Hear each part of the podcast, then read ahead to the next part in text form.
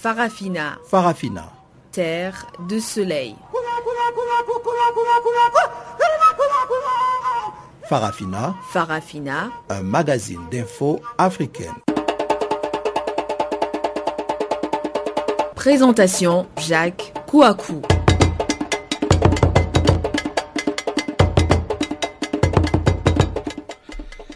Bonjour à toutes, bonjour à tous. Encore une fois, merci de nous retrouver sur euh, Channel Africa. Vous êtes sur euh, Farafina. C'est votre programme en français sur la voie de la renaissance africaine. Nous sommes ensemble pour une heure d'information panafricaine. Nous allons commencer par parler de la Centrafrique pour dire que Bangui est paralysé lundi par des barricades érigées sur les principaux axes de la ville dans un climat d'extrême tension après un week-end de violence meurtrière euh, accompagné de pillages.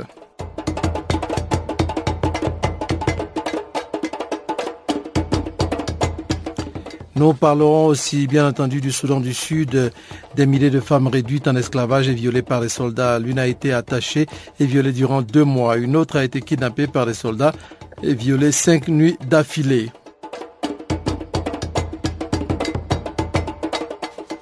Et puis il sera aussi question de la grande première du premier Africain sur une télévision euh, africaine, euh, américaine plutôt, il faut dire Trevor Noah, âgé de 31 ans, prendra ce 28 septembre la succession de John Stewart au sommet de sa popularité après ses années passées aux commandes du satirique Daily Show.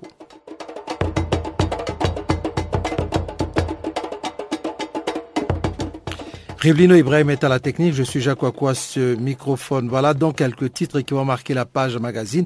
Mais avant d'y arriver, voici tout de suite le bulletin d'information.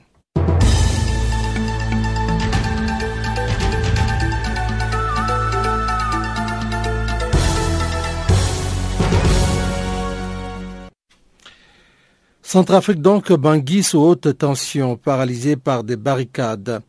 Bangui est paralysé lundi par des barricades érigées sur les principaux axes de la ville dans un climat d'extrême tension après un week-end de violences meurtrières accompagné de pillages. La circulation était quasi inexistante lundi matin sur les boulevards de la capitale centrafricaine.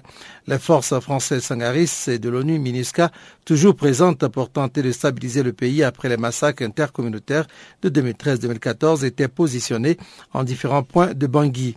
En fin de matinée, plusieurs centaines de personnes étaient rassemblés non loin de la présidence, demandant notamment à la communauté internationale de ramener la paix en Centrafrique, a-t-on appris de sources militaires.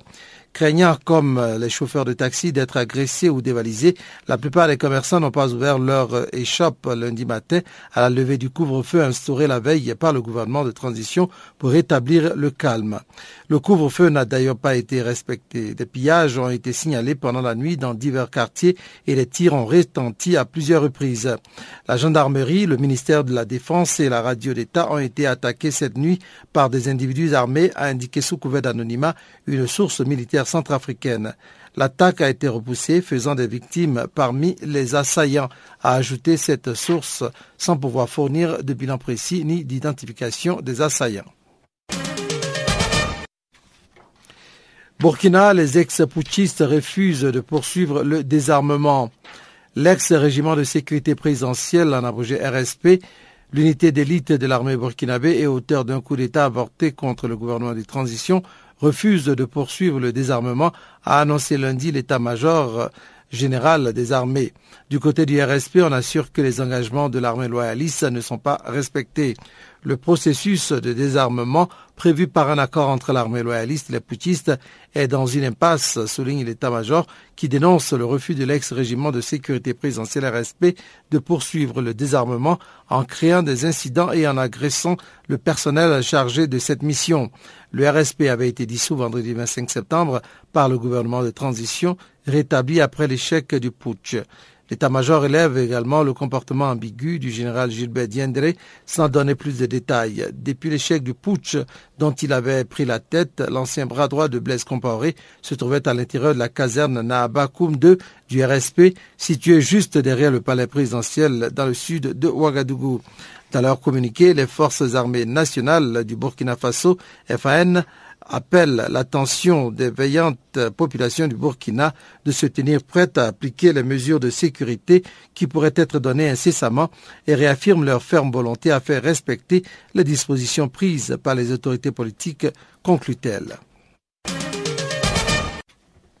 Au Soudan du Sud, des milliers de femmes réduites en esclavage et violées par des soldats. L'une a été attachée et violée durant deux mois.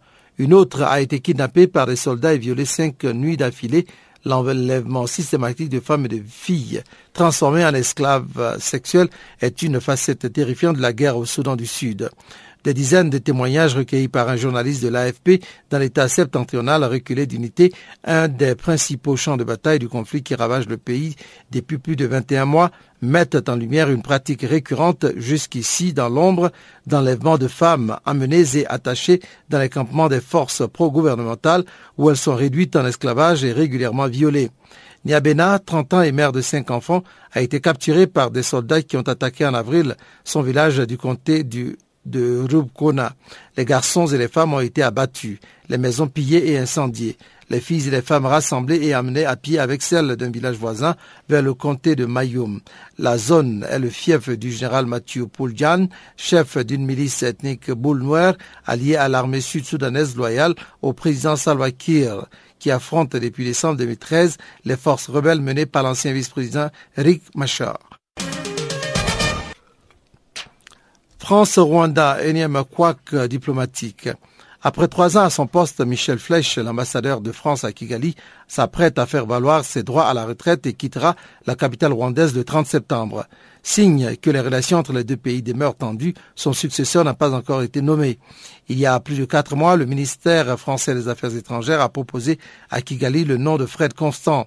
Ce diplomate né à la Martinique est actuellement ambassadeur délégué à la coopération régionale pour les Antilles et la Guyane mais Paris attend toujours l'agrément des autorités rwandaises.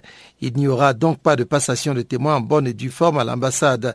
Celle-ci sera provisoirement gérée par un chargé d'affaires à la personne du premier conseiller Xavier Vergius Renard. Terminons par euh, euh, cet élément. Cinq choses à savoir sur Trevor Noah, le présentateur sud-africain du Daily Show. Trevor Noah, âgé de 31 ans, prendra ce 28 septembre la succession de John Stewart au sommet de sa popularité après 16 années passées aux commandes du satirique Daily Show. Un défi de taille que l'humoriste sud-africain est bien décidé à relever. Le nouveau présentateur de Daily Show est sud-africain donc, né en 1984 d'une mère sud-africaine noire et d'un père blanc de nationalité suisse. Trevor Noah a grandi en plein apartheid à Soweto, le ghetto noir de Johannesburg. Je n'ai pas eu une vie, normale. J'ai grandi dans un pays qui n'était pas normal, a-t-il expliqué au New York Times. À l'âge de 18 ans, Trevor Noah fait ses débuts sur le petit écran. Il obtient un second rôle dans le feuilleton sud-africain Isidingo. Fort de cette première expérience, plus rien ne l'arrête. D'abord animateur de Noir Arc sur la radio YFM, il franchit les portes des studios de télévision du groupe SCBC pour animer de nombreuses émissions, notamment Riel Goboza, Siad et The Amazing Date portant sur la musique, la télé-réalité et le cinéma. C'est en 2009 qu'il commence véritablement le stand-up lorsqu'il présente son premier one-man show dans la capitale sud-africaine. Le spectacle se joue à guichet fermé. The show will go on et sur les routes du monde entier. D'abord, le Royaume-Uni, où Trevor Noah présente The Racist, son spectacle de stand-up. Puis celui qui maîtrise six langues poursuit sa tournée à la Smith Apollo à Londres, à l'Opéra de Sydney en Australie, en passant par Dubaï et Édimbourg, ainsi que dans de nombreuses villes américaines. En 2012, il apparaît à la télévision américaine dans Tonight Show et Late Show figure qui détonne dans le paysage audiovisuel américain grâce à son humour décapant. Il devient le premier comédien africain à apparaître dans chaque émission de fin de soirée. Comme un pied de nez, ses origines africaines feront l'objet de son premier sketch en décembre 2014 dans le satirique Daily Show. Astucieusement, il avait joué sur les clichés de l'Afrique aux États-Unis dans un contexte particulier. La mort de plusieurs jeunes noirs américains tués par la police. Extrait de son intervention, je n'ai jamais pensé que j'aurais plus peur de la police aux États-Unis qu'en Afrique du Sud. Ça m'a presque rendu nostalgique du bon vieux temps au pays. Depuis, Trevor Noah est apparu trois fois dans l'émission avant d'en prendre les commandes ce 28 septembre.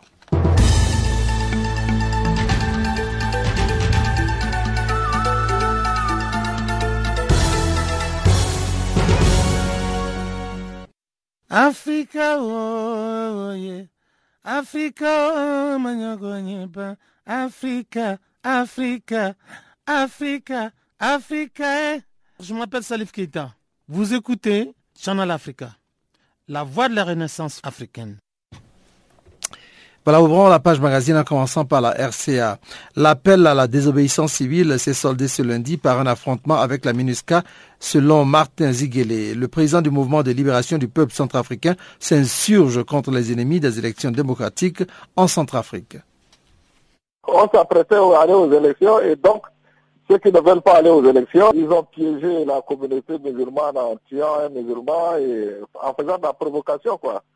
Ils ont tué un jeune musulman et naturellement, ça a entraîné la réaction des jeunes musulmans du kilomètre 5 et puis naturellement des anti-Baraka pro Et puis bon, on s'est installé dans les affrontements et puis hier, comme par hasard, les rumeurs couraient que cette fois-ci, les anti-Baraka voudraient prendre la gendarmerie, le palais et la radio.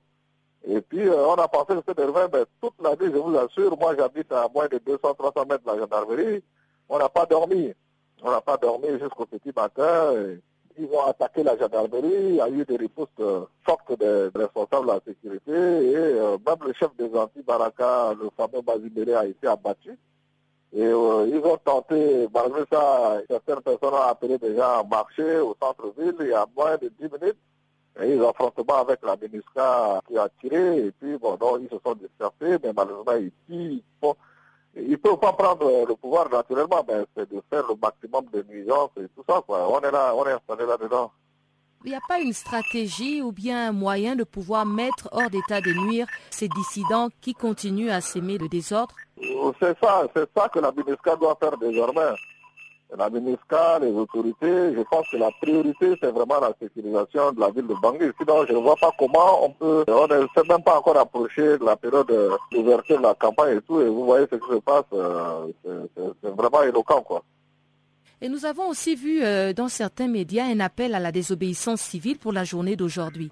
Alors, à la haine, à la guerre, au renversement du régime, à la déstabilisation du pays, au départ des Français, au départ de la MINUSCA, c'est le sous-produit de toute cette démarche de restauration de l'ordre ancien. Ils jouent avec le feu, quoi. C'est ça. Et nous autres, nous nous battons pour faire euh, passer des messages pour que vraiment que les gens ne se trompent pas de combat. Le combat aujourd'hui, c'est de travailler pour la paix, pour notre pays, et puis d'aller aux élections pour qu'il y ait des autorités légitimes pour régler un certain nombre de questions, dont celui de développement du pays, de la sécurisation définitive du pays.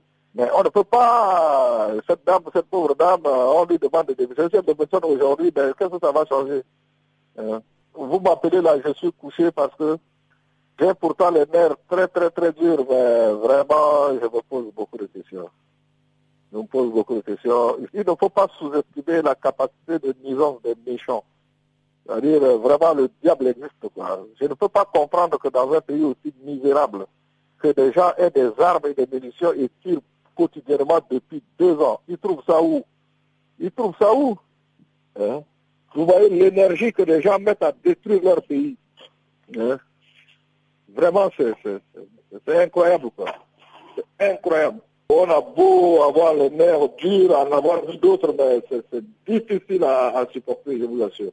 Mais en plus, vous avez toujours euh, les forces internationales présentes sur votre territoire. Mais pourquoi est-ce que elles ne parviennent pas à patrouiller dans certaines zones et Il faut poser la question. Ce genre Il faut poser la question à M. Onanga, madame. Poser la question à Miene ou à Obama ou enfant, qu'est-ce que vous voulez que je vous dise, madame? Qu'est-ce que je peux vous dire?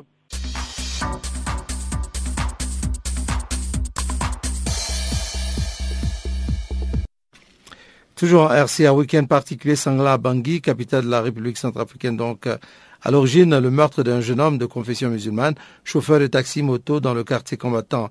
Cet acte dont les auteurs n'ont pas été identifiés a entraîné des représailles de la part de la communauté musulmane qui a utilisé des armes de guerre AK-47 AK-47 donc et des grenades dans plusieurs quartiers des 3e et 5e arrondissements.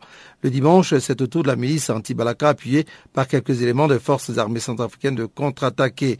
Le bilan provisoire fait état de plus d'une trentaine de morts et près de 100 blessés. Le point avec notre correspondant Prosper Yaka Maïdé.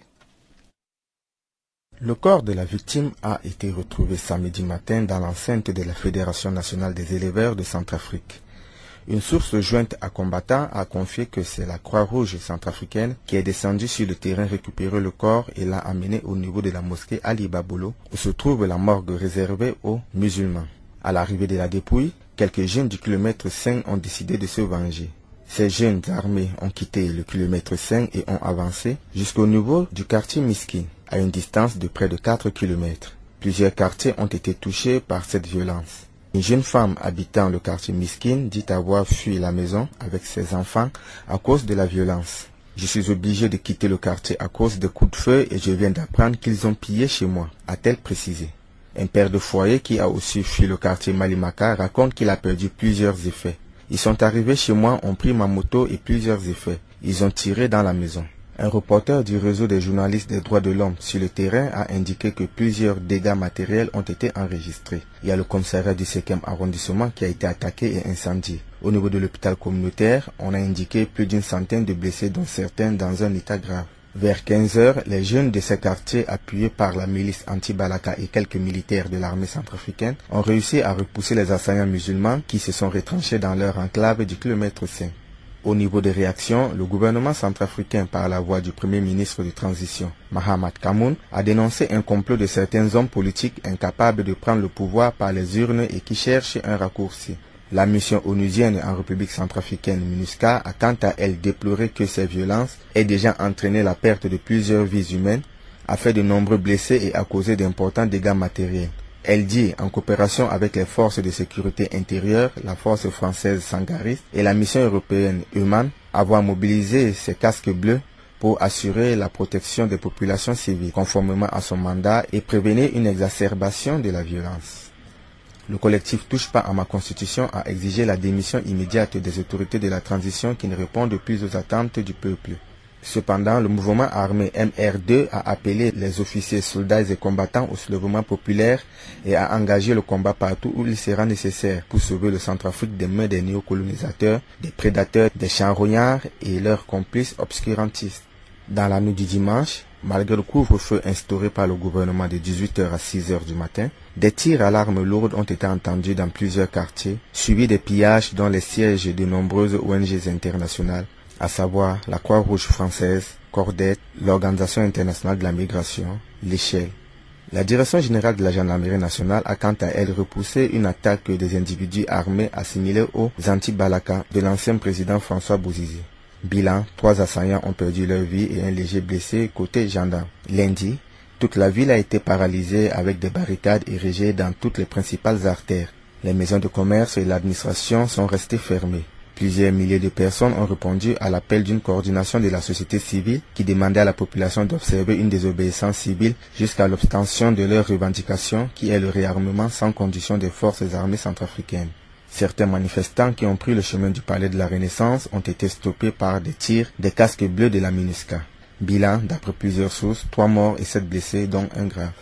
Face à cette montée de violence, l'ancien ministre de la Communication, Adrien Serge Poussou, a exhorté la présidente de la transition, Catherine Samba Panza, de demander de l'aide à l'armée française pour stopper cette violence et désarmer toutes les milices. Les forces du mal, ces criminels en puissance, qui détiennent encore des armes par devers eux, n'attendaient que le moindre prétexte pour passer à l'action.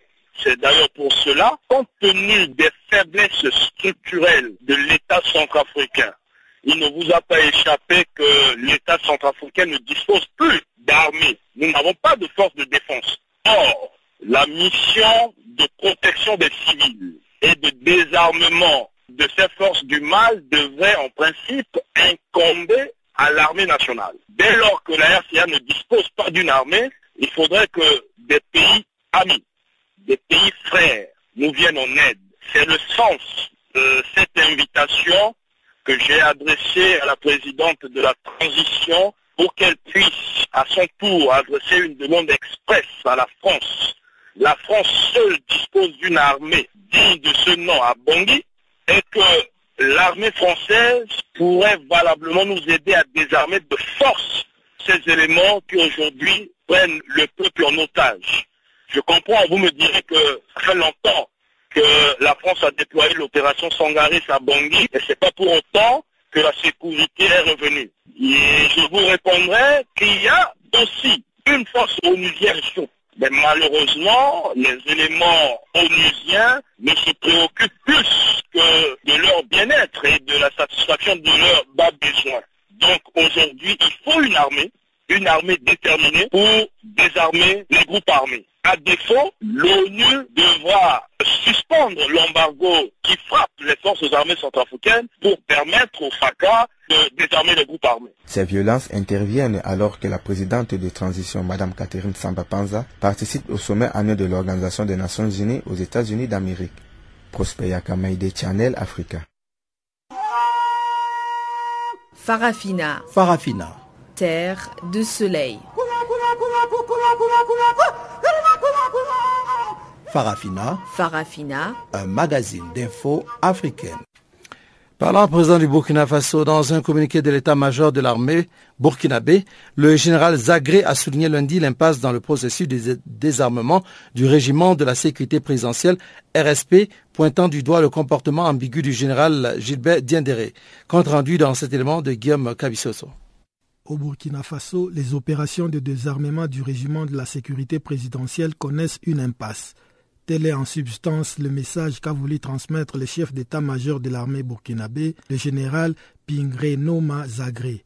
Dans un communiqué publié lundi, les forces armées du Burkina Faso dénoncent les refus du RSP de poursuivre le désarmement.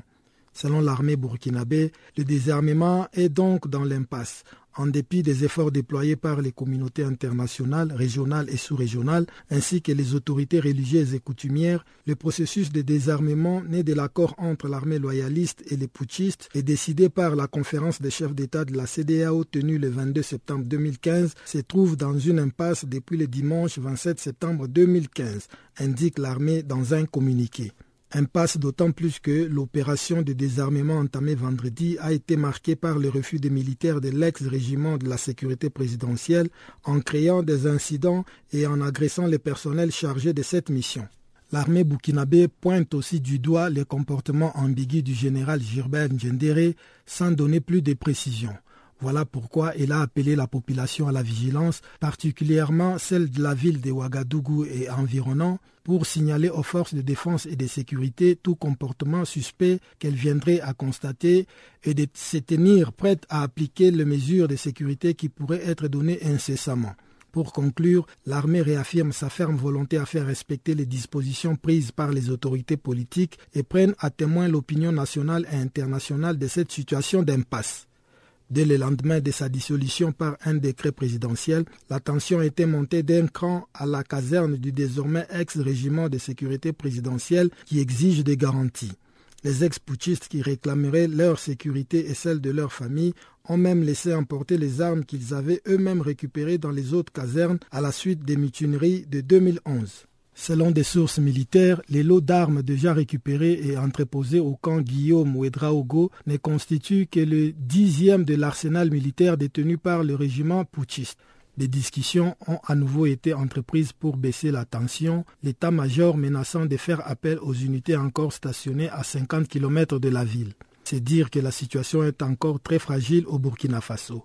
Même si le bain de sang a été évité, les problèmes de fond comme le désarmement du RSP et sa dissolution totale ne sont pas encore résolus malgré les mesures prises par le gouvernement de transition, sans compter la question des élections prévues initialement le 11 octobre prochain et qui sont reportées à une date ultérieure non encore connue. Depuis la fin du putsch, le général Gilbert Ndjendere se trouve avec ses hommes au camp Nabakoum, la caserne du régiment de sécurité présidentielle situé derrière le palais Kossiam. Vendredi dernier, lors de leur premier conseil des ministres après les coups d'État du 17 septembre mené par le général Djendere, le gouvernement de transition a décidé de désarmer les ex-putschistes mais aussi de dissoudre le régiment de la sécurité présidentielle constitué de 1300 éléments. Le gouvernement a également créé une commission d'enquête sur les événements qui ont coûté la vie à de nombreuses personnes, sans compter les biens d'autrui détruits. Pour sa part, le procureur du Burkina Faso a annoncé le gel des avoirs de 14 personnes présumées impliquées dans les putsch, dont le général Djendere et son épouse, le président de l'ex-parti présidentiel Edi Komboigo et du général Djibril Bassolé.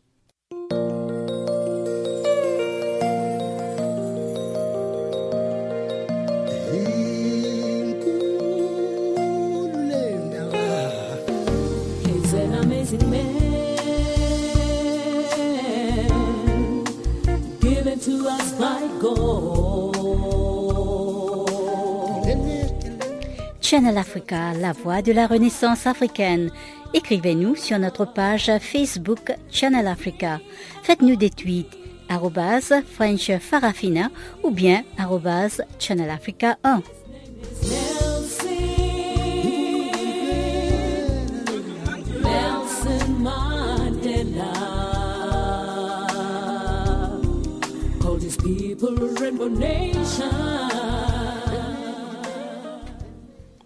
Voilà, passons maintenant au Congo. Brazzaville, la capitale congolaise, était caractérisée ce lundi par un calme extraordinaire.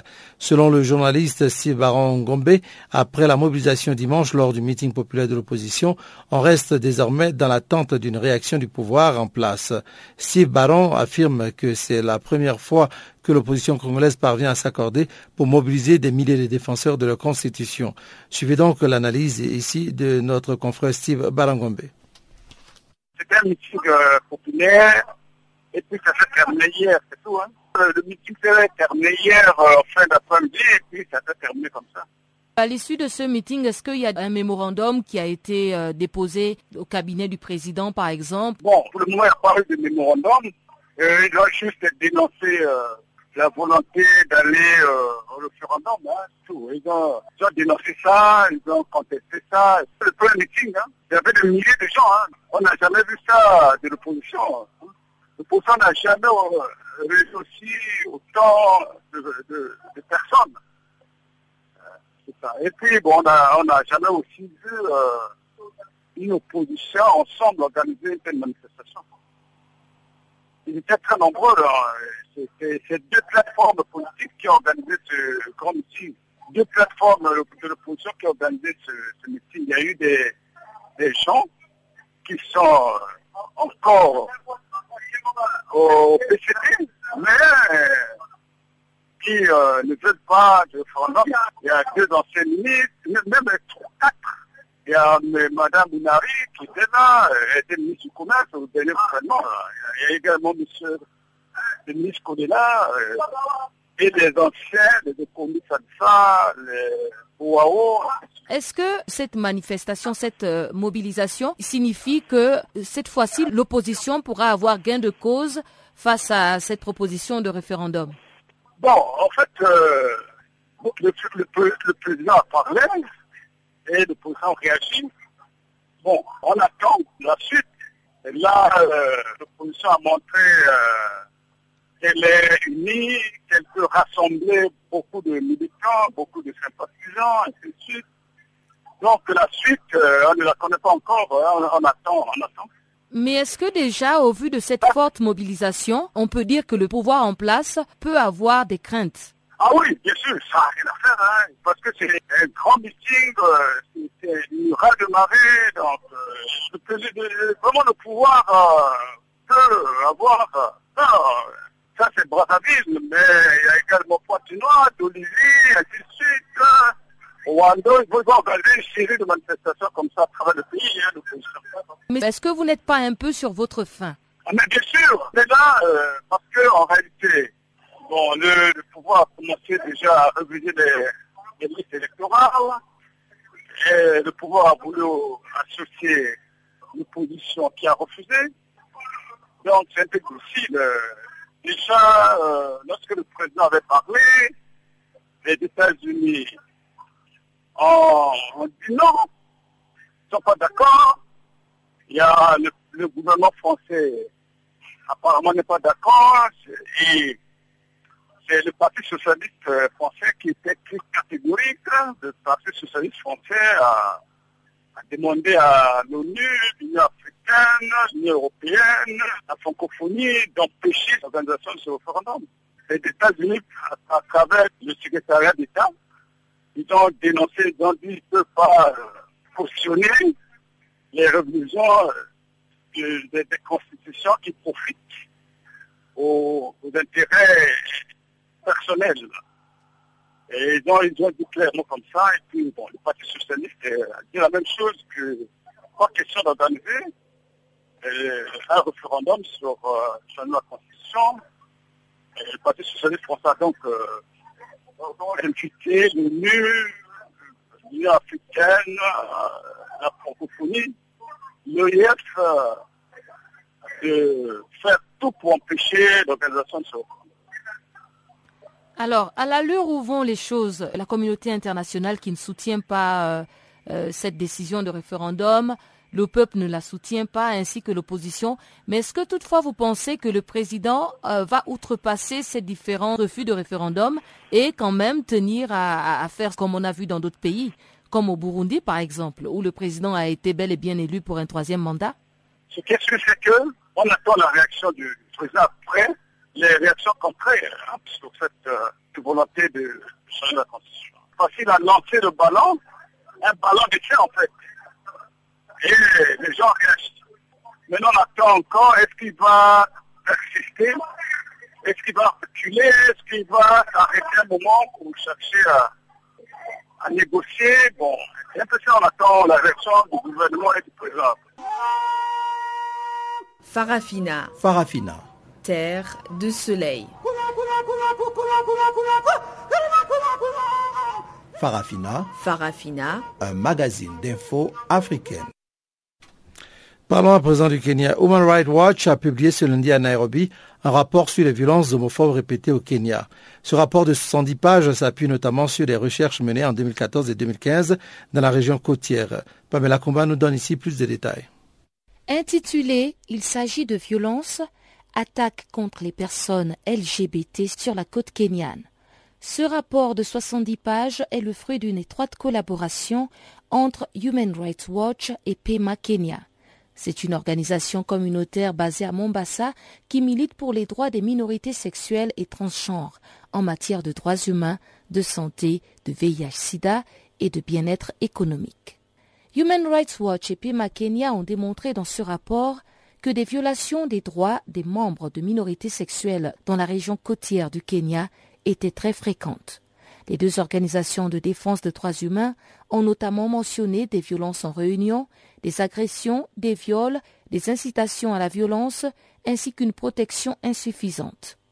Le rapport stipule que lors de six incidents au moins, perpétrés entre 2008 et 2015 dans les comtés de Mombasa, Kwale et Kilifi, des foules ont menacé ou s'en sont pris violemment à des lesbiennes, des gays, des bisexuels et transgenres, ou encore à des personnels de santé au service de cette communauté, en l'absence d'une réaction suffisante de la part des autorités. L'intolérance des populations côtières est un mal qui prend de plus en plus de l'ampleur, selon les organisations de défense des droits humains.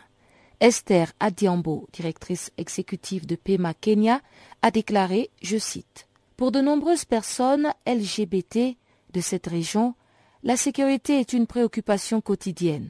En dépit d'une amélioration de l'attitude de la police vis-à-vis de ces personnes, ces dernières années, la discrimination demeure un problème majeur. Leur crainte justifiée de déposer plainte pour des crimes motivés par la haine signifie que la violence se poursuit en toute impunité. Fin de citation de la directrice exécutive de PEMA, Kenya. Human Rights Watch et cette organisation expliquent que beaucoup de victimes ne déposent donc pas plainte, estimant que la police ne les aidera pas, ou pire, qu'elle pourrait plutôt les arrêter. Et le rapport précise qu'en effet, dans plusieurs cas, les victimes qui ont tenté de déposer plainte se sont heurtées à des discriminations policières. Certaines se sont retrouvées harcelées ou tout bonnement se sont vues le droit de refuser de faire une déclaration. À noter par ailleurs que la loi kenyane sanctionne jusqu'à 14 ans de prison le délit de relation charnelle contre nature. Bien que les poursuites pour rapport entre personnes de même sexe soient rares au Kenya, la police du comté de Kwale a arrêté deux hommes en février 2015, uniquement sur la base de rumeurs, les soumettant à un examen rectal humiliant dans une tentative regrettable de prouver leur orientation sexuelle selon ce rapport conjoint d'Human Rights Watch et PEMA Kenya. A rappelé aussi que l'ONU-SIDA a appelé à la dépénalisation des rapports sexuels, soulignant que celle-ci marginalise les groupes vulnérables et les prive de services de prévention du VIH et de soins essentiels. Human Rights Watch et PEMA Kenya ont lancé des initiatives de sensibilisation des policiers, des prestataires de soins de santé et des chefs religieux aux questions d'identité et d'orientation sexuelle ainsi qu'à l'importance de la non-discrimination. Voilà, sans autre forme de transition, voici le bulletin économique présenté par Pamela Kabila.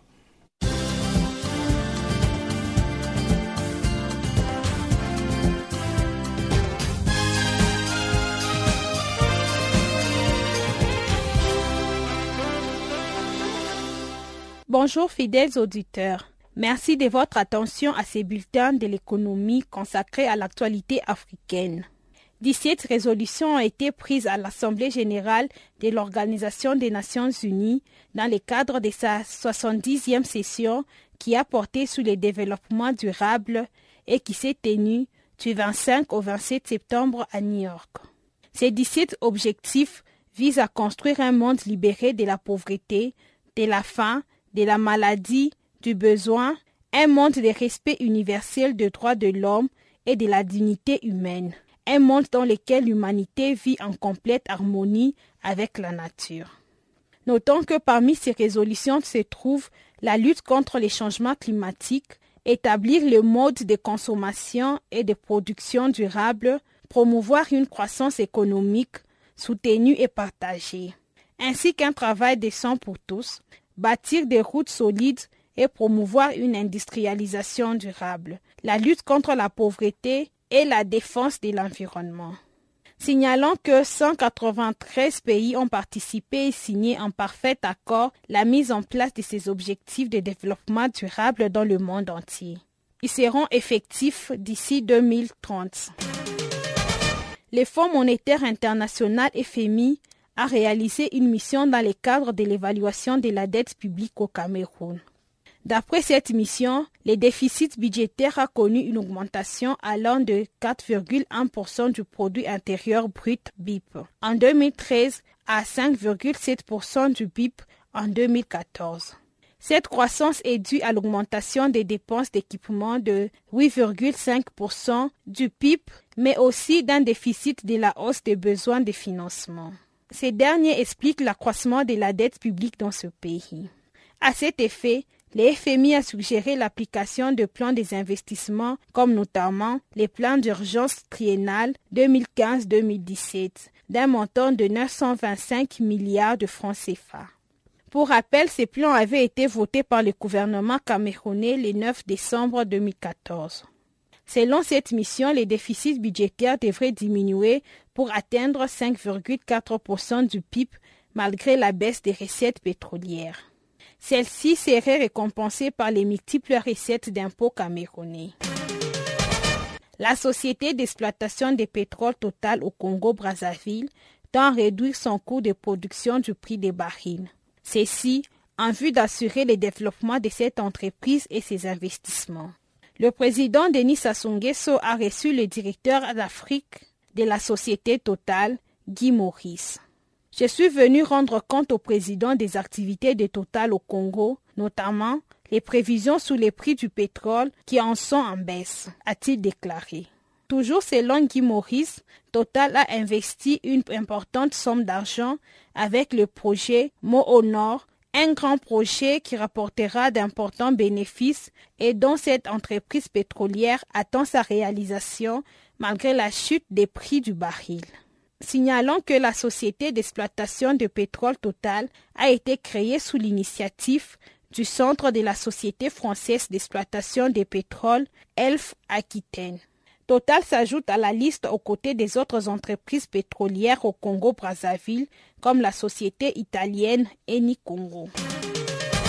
Les groupes Heineken et CFAO ont posé la première pierre de l'usine Brassivoire, une brasserie ivoirienne d'une capacité de 1,6 million d'hectolitres pour un investissement de 100 milliards de francs CFA.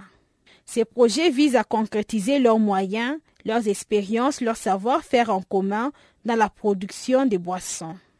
Pour ce qui sera de la production, la brassivoire prendra des produits agricoles locaux, notamment les maïs pour la préparation des boissons, et employera plus de 700 personnes. Roland Birmez, président Afrique, Moyen-Orient, Europe de l'Est de Heineken, a annoncé les grands projets de leur groupe dans ce pays. C'est notamment la création de la concurrence, de la dynamisation de l'économie, la coopération du business avec d'autres entreprises ivoiriennes.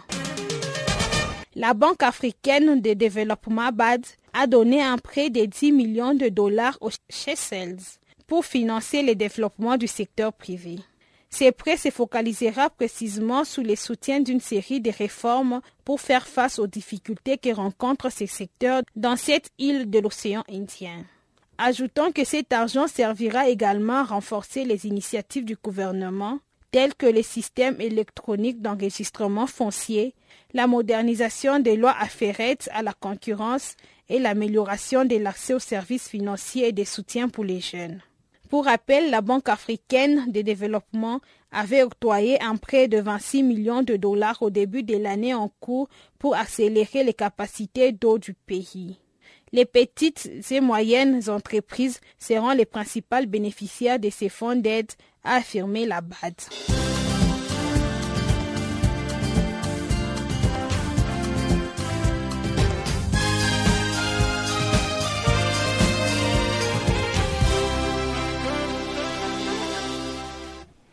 Voilà, après donc le bulletin économique, nous entamons la seconde partie de notre programme pour commencer avec le Cameroun. Cameroun poursuit judiciaire à l'encontre des activistes.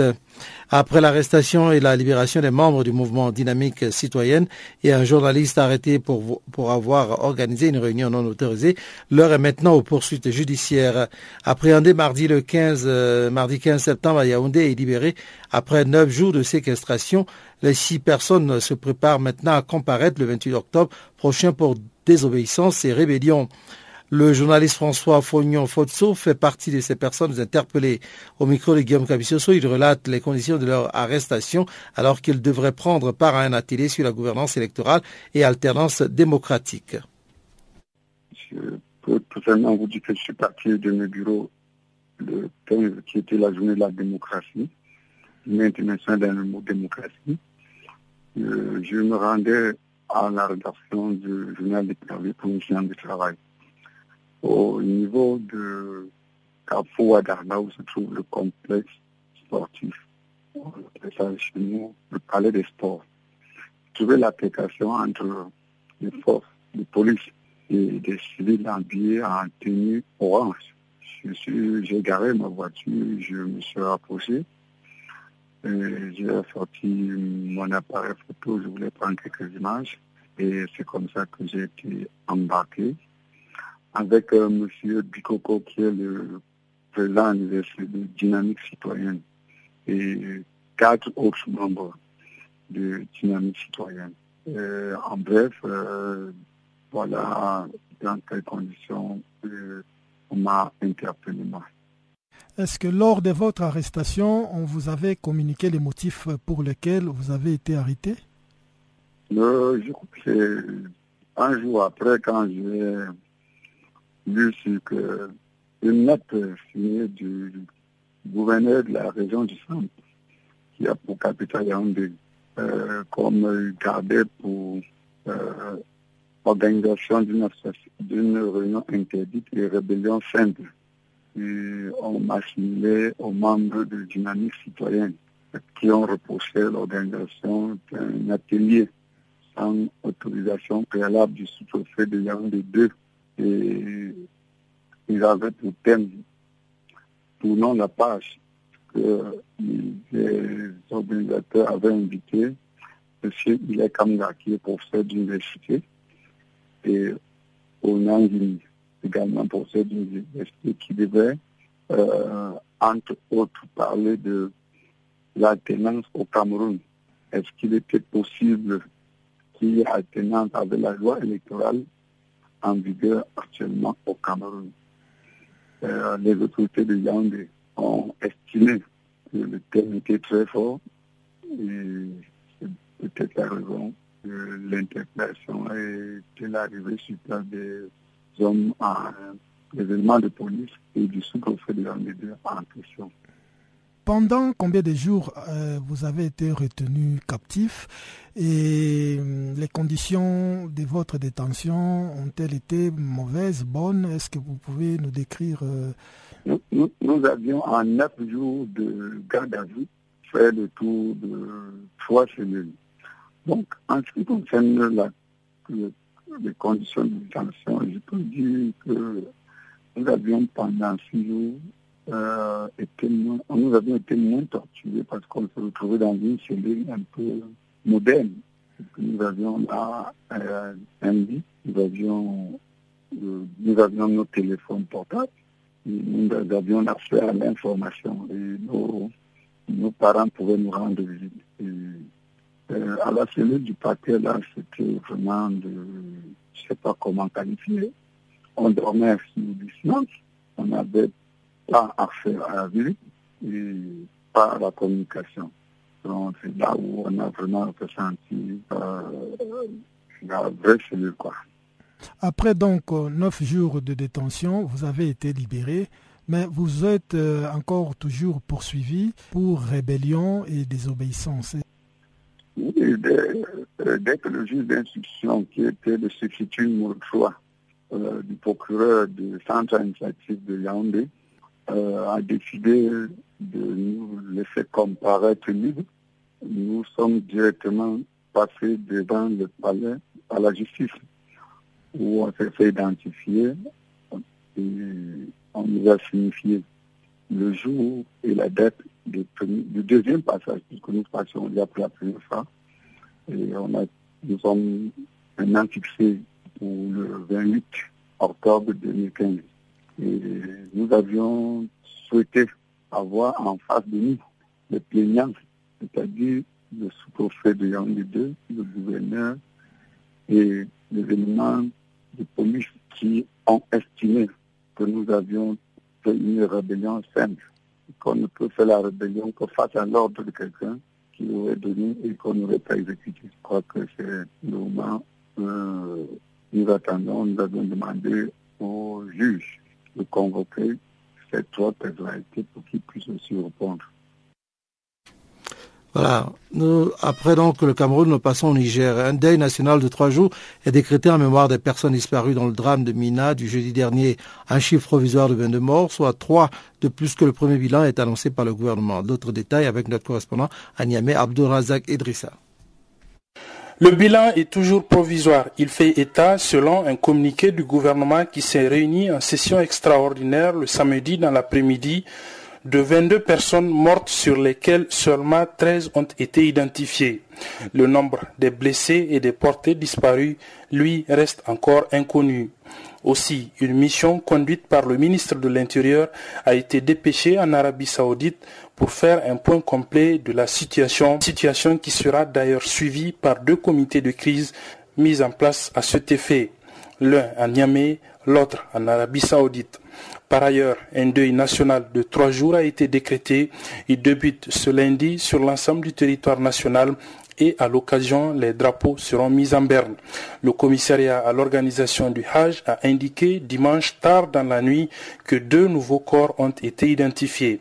Malgré ces informations officielles, beaucoup de citoyens soutiennent que le bilan dans les rangs des plus de 12 000 pèlerins nigériens est largement supérieur aux chiffres même provisoires annoncés, ce qui pose des interrogations au sein de l'opinion, le gouvernement, ses démembrements ainsi que les agences en charge de l'organisation du Hajj cacheraient-ils des choses et pourquoi?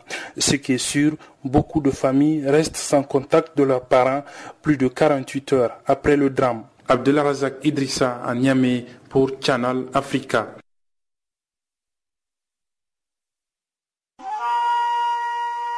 Farafina. Farafina. Terre de soleil.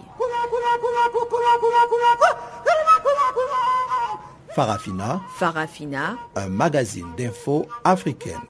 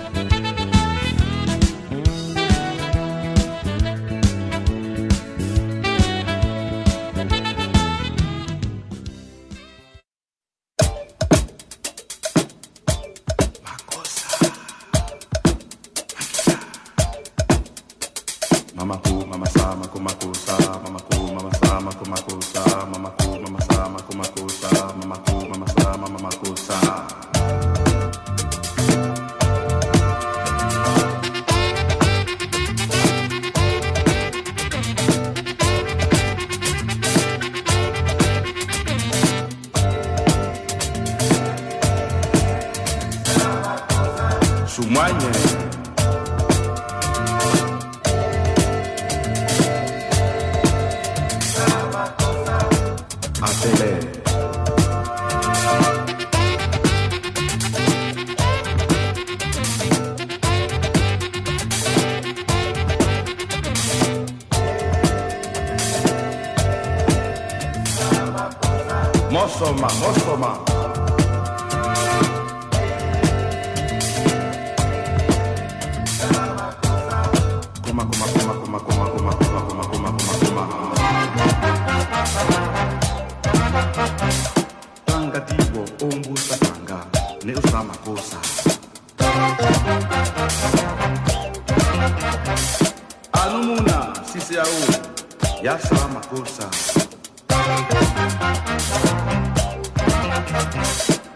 yeye amuna yeye.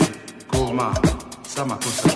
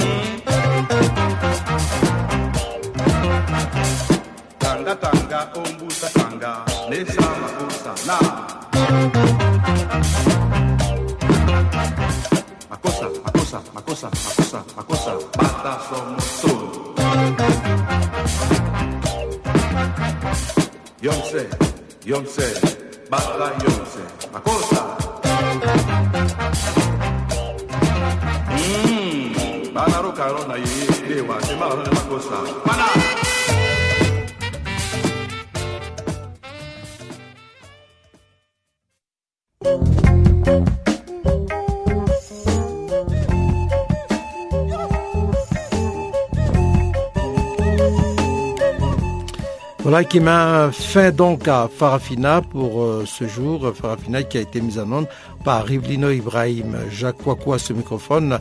Je vous dis merci d'être resté avec nous et puis on va se retrouver demain à la même heure sur la même fréquence. Au revoir.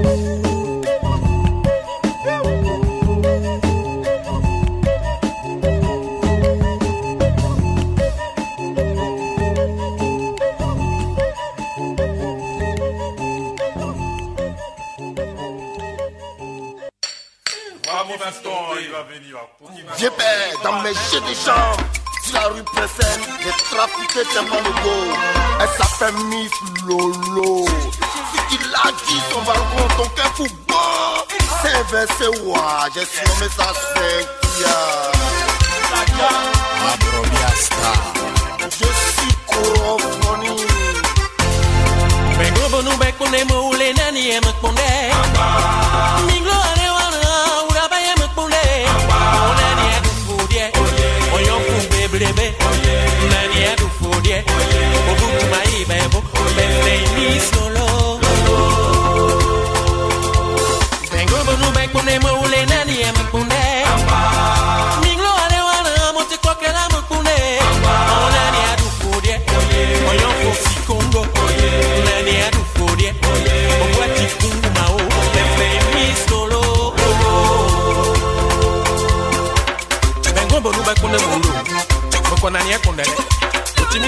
swala ingia huku masheria lelolo